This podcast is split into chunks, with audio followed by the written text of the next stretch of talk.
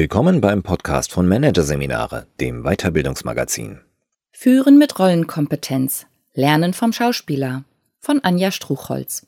Führung und Schauspiel passen nicht zusammen, so der erste Impuls. Schließlich sollen Führungskräfte keine Show abziehen. Doch dieser Gedanke läuft in die falsche Richtung. Denn jede Führungskraft spielt eine Rolle, die Führungsrolle. Und diese Rolle gilt es mit Präsenz und Überzeugungskraft auszufüllen, um wirksam zu sein. Ein Blick auf die Lehren der Schauspielkunst zeigt, wie das gelingen kann. Einmal ist es wichtig, als Kapitän aufzutreten, der Sicherheit vermittelt. Dann wieder gilt es, den Visionär abzugeben, der andere begeistert. Manchmal heißt es, den Bremser zu verkörpern, um übereifrigen Aktionismus zu kalibrieren. Häufig kommt es darauf an, als Connector andere Menschen miteinander zu vernetzen, und immer wieder gibt es Situationen, in denen der empathisch zuhörende Seelsorger oder der mutmachende Motivator zum Vorschein kommen muss.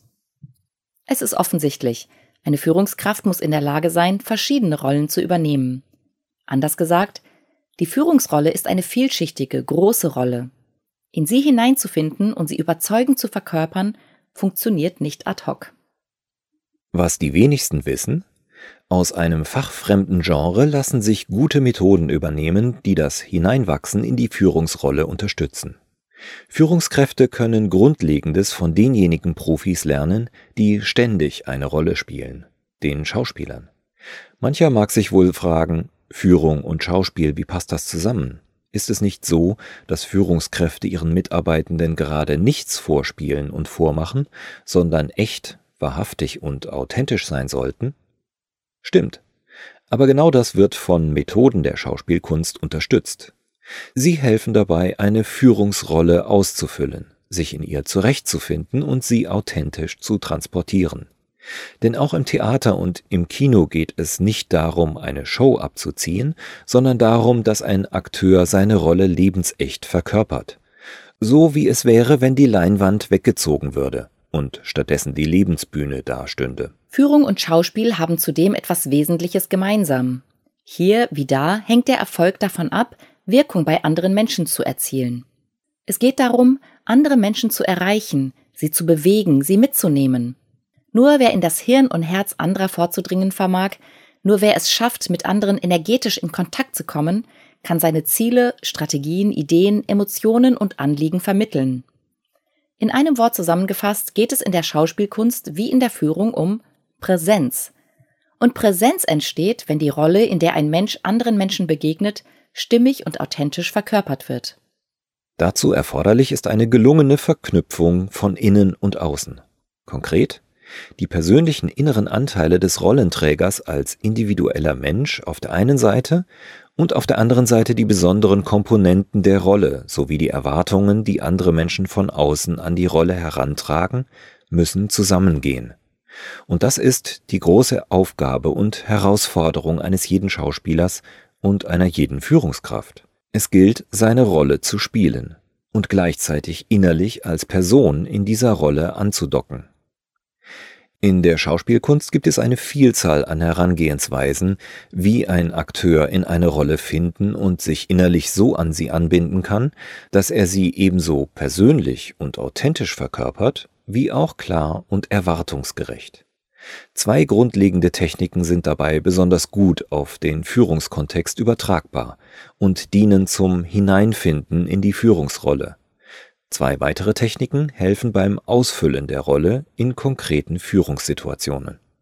Technik 1. Hineinfinden in die Rolle per Inside Out. Vom Gefühl für Führung zur Verkörperung von Führung finden. Die Methode von innen aus einem Gefühl heraus eine Rolle zu verkörpern, eignet sich besonders dann, wenn es darum geht, erstmals eine Führungsrolle auszuüben. Beispiel Eine Fachkraft wird zur Führungskraft. Zudem eignet sich die Inside-Out-Technik, wenn eine Führungsposition in einem neuen Umfeld übernommen wird. Beispiel Eine Führungskraft aus dem Maschinenbau wechselt in eine Führungsposition im Verlagswesen. Inside Out beschreibt die Herangehensweise, dass wir etwas fühlen, was sich dann über Körper und Stimme im Außen zeigt. Das kennt jeder von sich aus dem Alltag. Fühle ich Freude, bekomme ich strahlende Augen. Ich zeige ein Lachen und einen dynamischen aufrechten Gang. Fühle ich mich bedrückt, lässt sich dies an meinen hängenden Schultern, meinem gesenkten Blick, meiner leiseren Stimme wahrnehmen. In der Schauspielkunst ist vor allem das von dem Theaterregisseur Lee Strasberg in den USA entwickelte Method Acting mit Inside Out assoziiert. Der Actor hat das Ziel, die Rolle mit eigenen persönlichen Erfahrungen und echten Emotionen zu füllen, die durch Erinnern an eigene Erlebnisse und Einfühlung in die Rolle geweckt werden. Die zentralen Fragen, die er sich hierfür stellt, sind Wo hat die Rolle etwas mit mir selbst zu tun? Was von mir, das mir vorher vielleicht gar nicht bewusst war, kann ich in die Rolle hineingeben? Und wie fühlt sich ein Mensch, dessen Rolle ich spielen soll? Für eine Führungskraft sind Inside-Out-Fragen Welche Aufgaben bringt die Rolle mit sich? Was verbinde ich mit der Rolle? Wo inspiriert sie mich? Wo ängstigt sie mich? Welche Sorgenszenarien erwarten mich und wie fühlen die sich an? Welche Erfahrungen habe ich gemacht, die ich in die Rolle hineinbringen kann? Wo bringt mich die Rolle auch in Kontakt mit noch unbekannten Anteilen in mir, die ich erforschen und entwickeln kann? Mit den Antworten auf solche Fragen eine innere persönliche Beziehung zur Führungsrolle aufzubauen, gibt Orientierung für das Verhalten in dieser Rolle. Wer sich Inside Out einer Führungsrolle nähert, erarbeitet sich die Rolle vorab gedanklich und emotional in ihrer komplexen, vollen Dimension. Zwar muss er sich trotzdem, wie jede Schauspielerin und jeder Schauspieler, immer peu à peu auch beim Agieren in die Rolle einleben. Doch geschieht die Rollenentwicklung im täglichen Tun dann mit einem großen Bewusstsein und einer inneren Landkarte, die Orientierung bietet. Technik 2. Hineinfinden in die Rolle per Outside In. Von der Verkörperung von Führung ins Gefühl für Führung finden. Die umgekehrte Methode, nämlich die, über das An den Tag legen eines Verhaltens nach und nach ein Gefühl für dieses Verhalten aufzubauen, eignet sich im Führungskontext besonders dann, wenn es darum geht, in einzelne Unterrollen hineinzufinden, die die Führungsrolle mit sich bringt. Sprich, wenn das Repertoire an Auftrittsformen erweitert werden soll. Zum Beispiel die Führungskraft, die immer gut darin ist, als Visionär das Team mit Begeisterung anzustecken, will und muss sich nun auch in der Rolle des Seelsorgers üben, denn im Team gibt es einen Mitarbeiter mit persönlichen Problemen. Outside In bedeutet, rollenangemessen zu handeln, zum Beispiel zuzuhören und zu trösten und dadurch in ein Gefühl für diese Handlung zu kommen. Dieses Gefühl kann dann wiederum die äußere Handlung von innen ergänzen, sodass die neue Rolle immer besser und irgendwann ganz wahrhaftig wahrgenommen wird. Dass wir Inside Out lächeln, wenn wir uns gut fühlen, leuchtet uns sofort ein. Dass wir Outside In uns gut fühlen, wenn wir lächeln, erscheint erst einmal ungewöhnlich. Tatsächlich aber können wir unsere innere Verfassung über den Körper beeinflussen.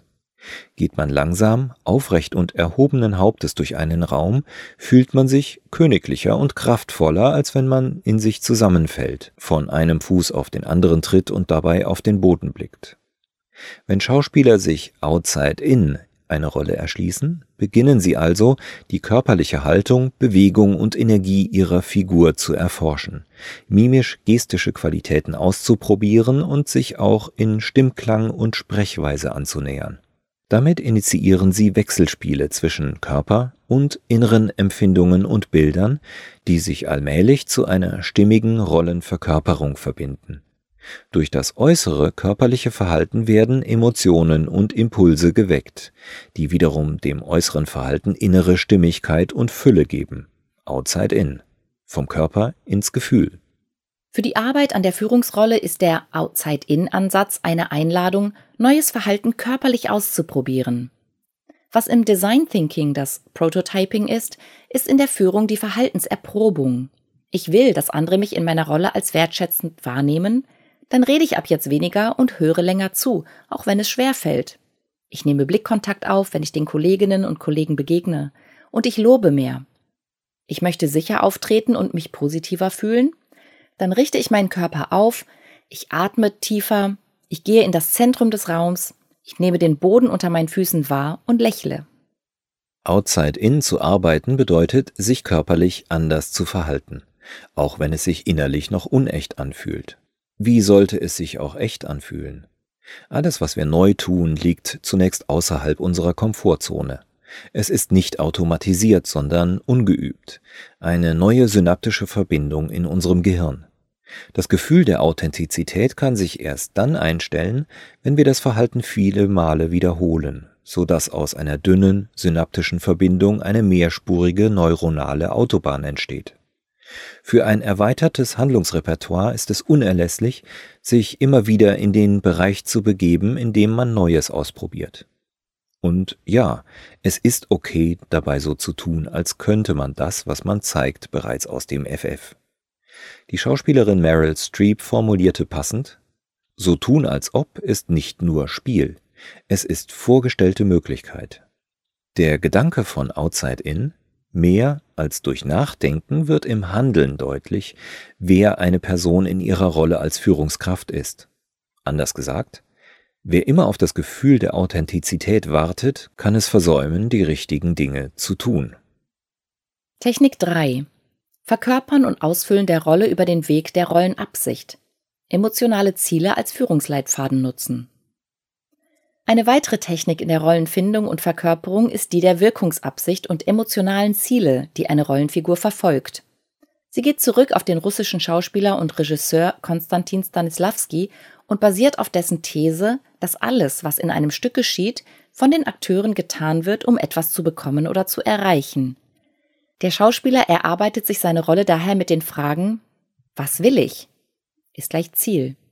Was tue ich, um es zu bekommen? Ist gleich Aktion. Was steht im Weg? ist gleich Hindernis. Was tue ich, um dieses Hindernis aus dem Weg zu räumen? ist gleich Aktion. Ein Schauspieler, der sich so Zugang zur Rolle des Hamlets verschafft, sucht zunächst nach dem übergeordneten Ziel seiner Figur. Hamlet möchte den Tod seines Vaters rächen. Schwierig ist, dass seine Mutter mit dem Mörder seines Vaters, seinem Onkel, verheiratet ist und dieser König ist, also ein Hindernis. Er muss Wahnsinn vortäuschen, eine Schauspielgruppe instruieren, seinen Onkel attackieren und so weiter.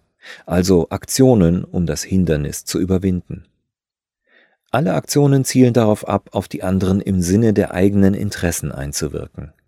Es geht dabei immer um emotionale Ziele wie rächen, testen, täuschen, beschuldigen und attackieren, und entsprechend sind es auch emotionale Wirkungen, die beim anderen Akteur erzielt werden wollen.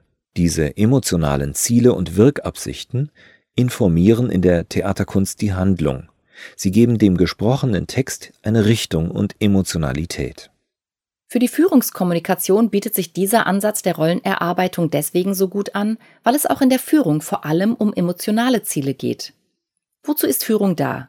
Weniger um Anweisungen zu machen und Aufgaben zuzuteilen, denn ihre Arbeit erledigen Menschen in Unternehmen heutzutage ohnehin mehr und mehr selbstorganisiert und selbstständig.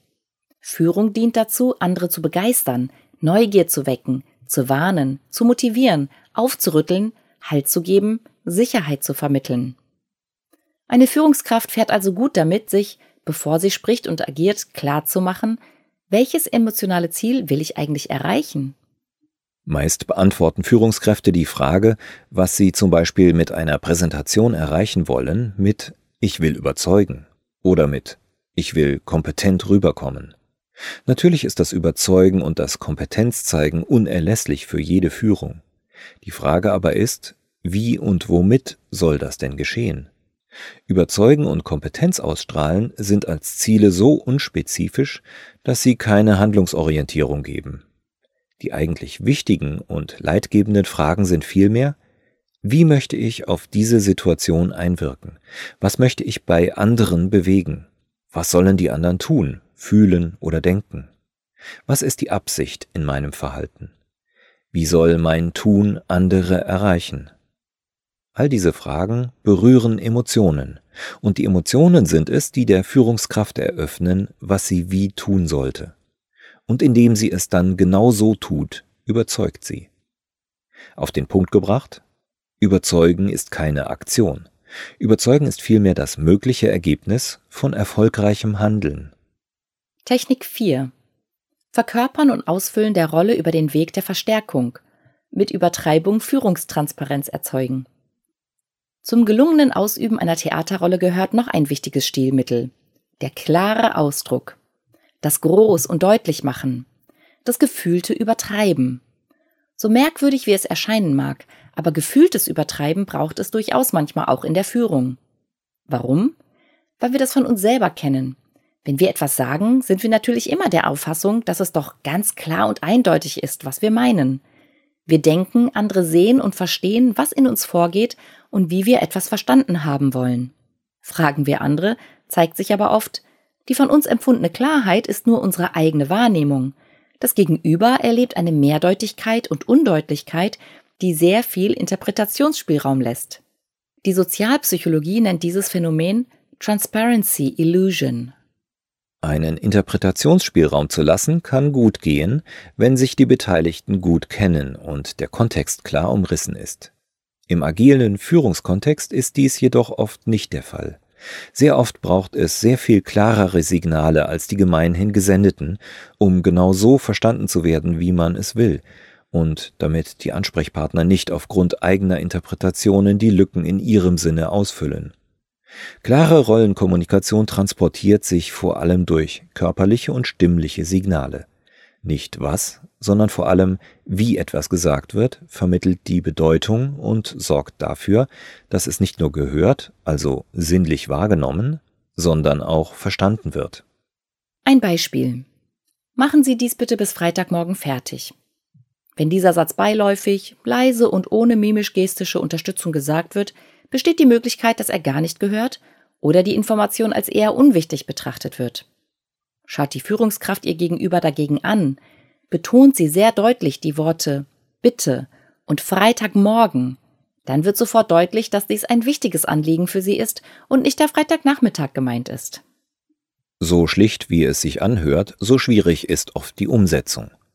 Denn selbst eine minimale Veränderung im eigenen Ausdruck wird von uns selber schnell als übertrieben wahrgenommen. Warum?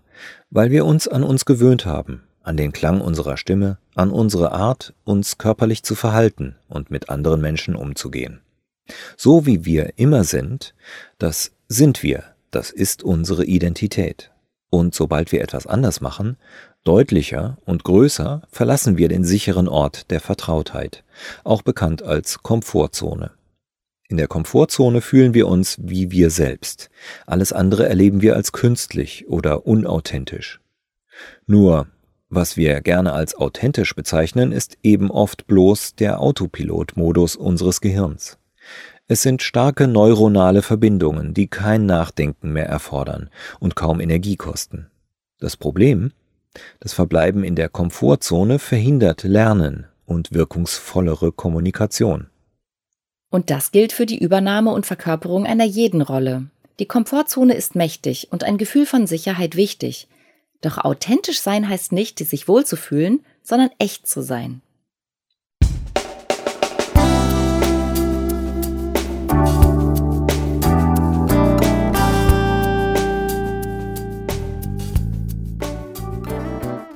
Sie hörten den Artikel Führend mit Rollenkompetenz. Lernen vom Schauspieler von Anja Struchholz. Aus der Ausgabe Februar 2020 von Managerseminare. Produziert von Voiceletter. Weitere Podcasts aus der aktuellen Ausgabe behandeln die Themen Organisationswandel durch Resonanz, Swinging Change und Perfektionsdrang im Unternehmen.